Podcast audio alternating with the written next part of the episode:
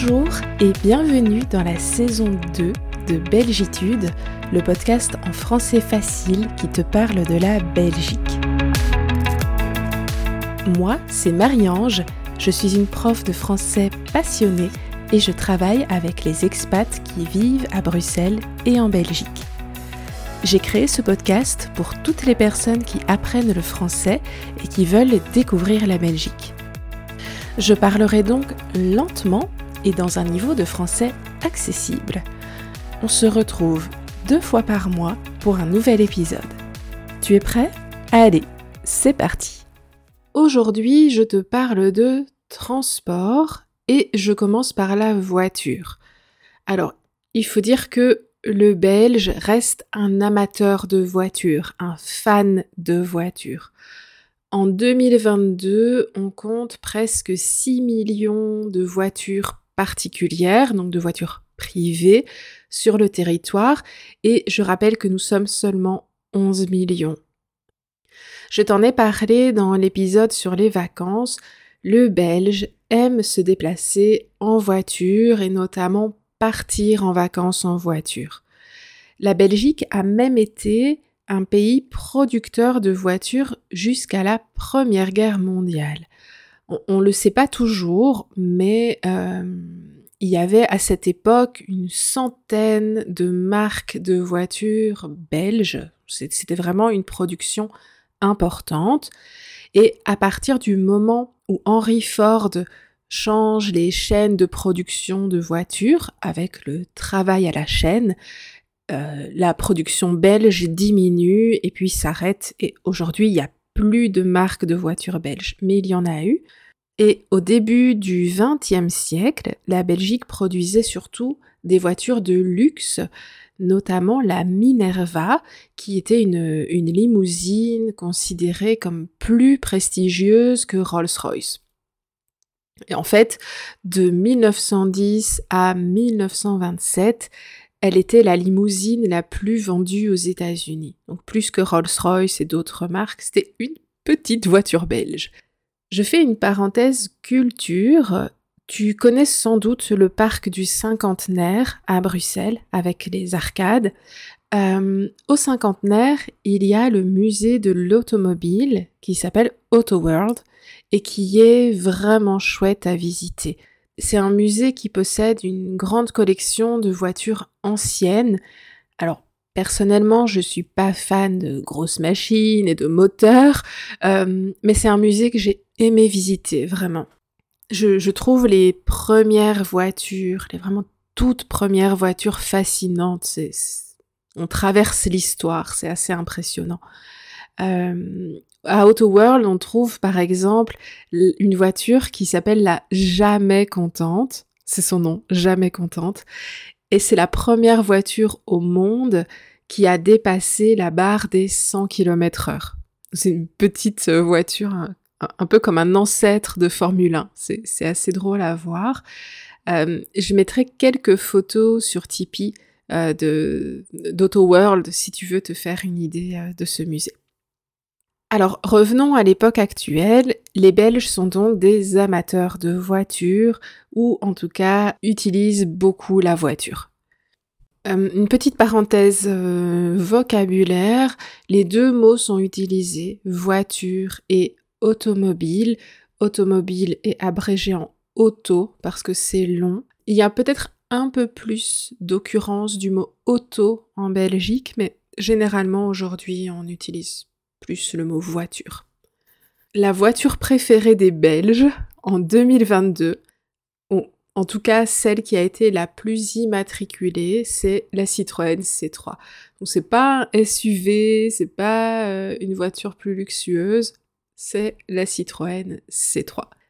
Les véhicules les plus utilisés en Belgique roulent à l'essence ou au diesel. Donc ce sont les deux termes qu'on utilise en Belgique.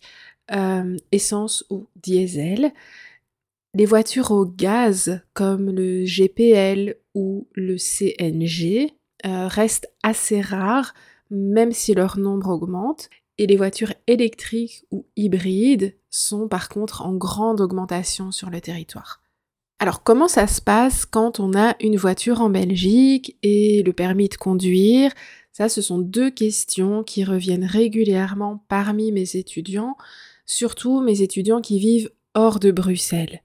En Belgique, on peut passer son permis pratique à partir de 18 ans.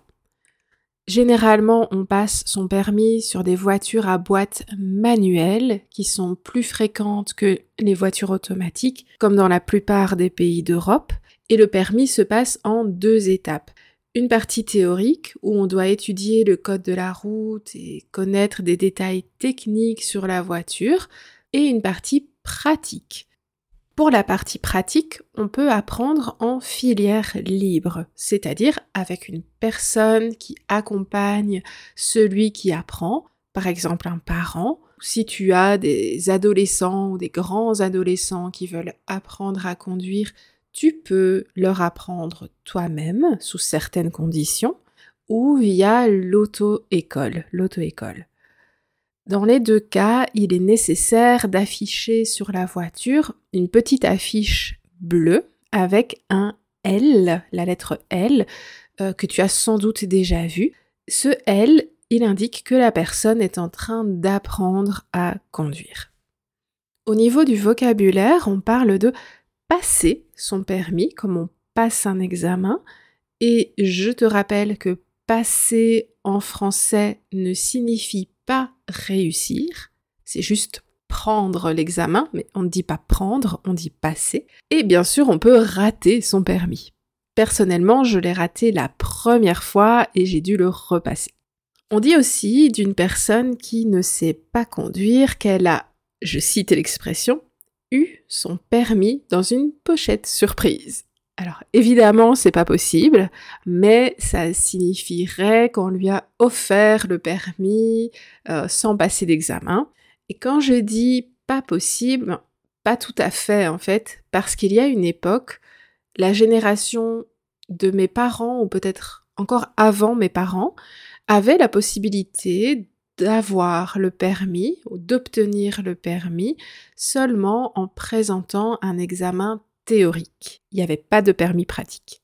Aujourd'hui, bien sûr, c'est impossible. Il faut passer le permis pratique. Une dernière chose, le permis belge n'a pas de points comme en France ou peut-être d'autres pays.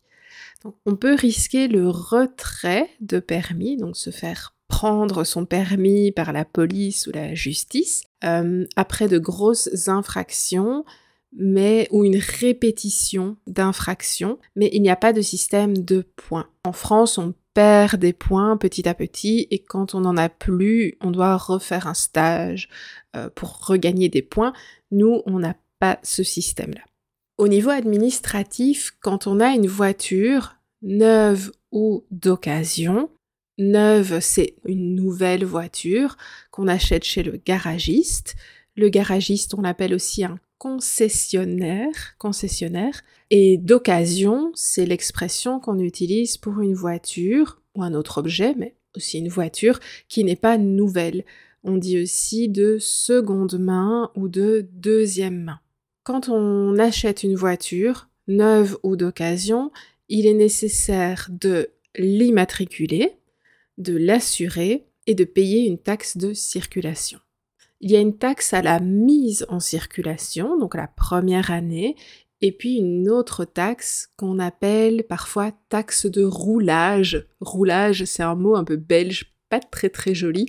Euh, c'est la taxe pour rouler chaque année. C'est une taxe qui n'existe pas dans tous les pays, mais en Belgique, on a une taxe de roulage, et cette taxe est calculée notamment en fonction de la motorisation de la voiture.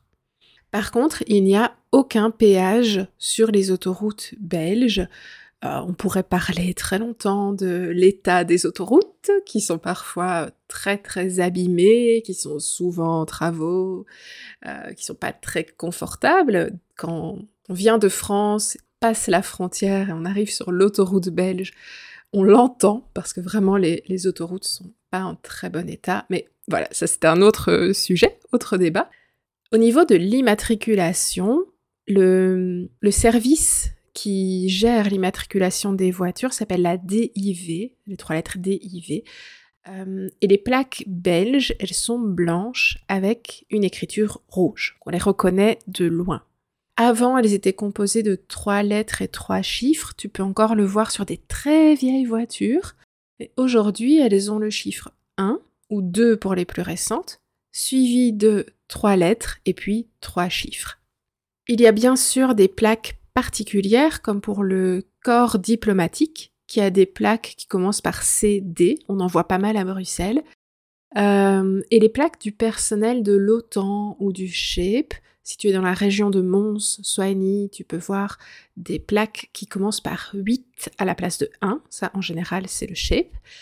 Euh, et tu as peut-être déjà croisé des voitures avec des plaques euh, où l'écriture est verte plutôt que rouge. Et ça, ce sont les plaques que les garagistes utilisent pour euh, les voitures du garage. Et enfin, enfin, si une personne veut une plaque personnalisée, tu peux en voir parfois avec un prénom, avec je ne sais pas quoi. Euh, c'est possible de payer, je pense que c'est 1000 ou 2000 euros, c'est pas excessif. Donc on peut payer pour avoir une plaque d'immatriculation personnalisée. Et alors une toute dernière chose à propos des plaques, le roi se déplace dans une voiture qui est immatriculée 1. Donc c'est le numéro 1. Je l'ai croisé une fois dans Bruxelles en voiture. Euh, et donc c'était une voiture, une berline, je ne sais plus quelle marque.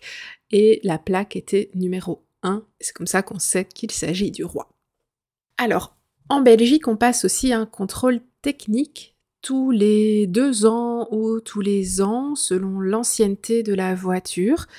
Et si on vend une voiture d'occasion, il est nécessaire de faire passer un contrôle technique particulier pour obtenir un document spécifique à la vente qui s'appelle le CarPass. Euh, si tu veux acheter une voiture d'occasion, n'accepte pas la voiture sans le CarPass. Déjà, il me semble que c'est pas légal et euh, le CarPass te permet d'être sûr que le kilométrage de la voiture est réel, que les informations euh, à propos de la voiture sont vraies.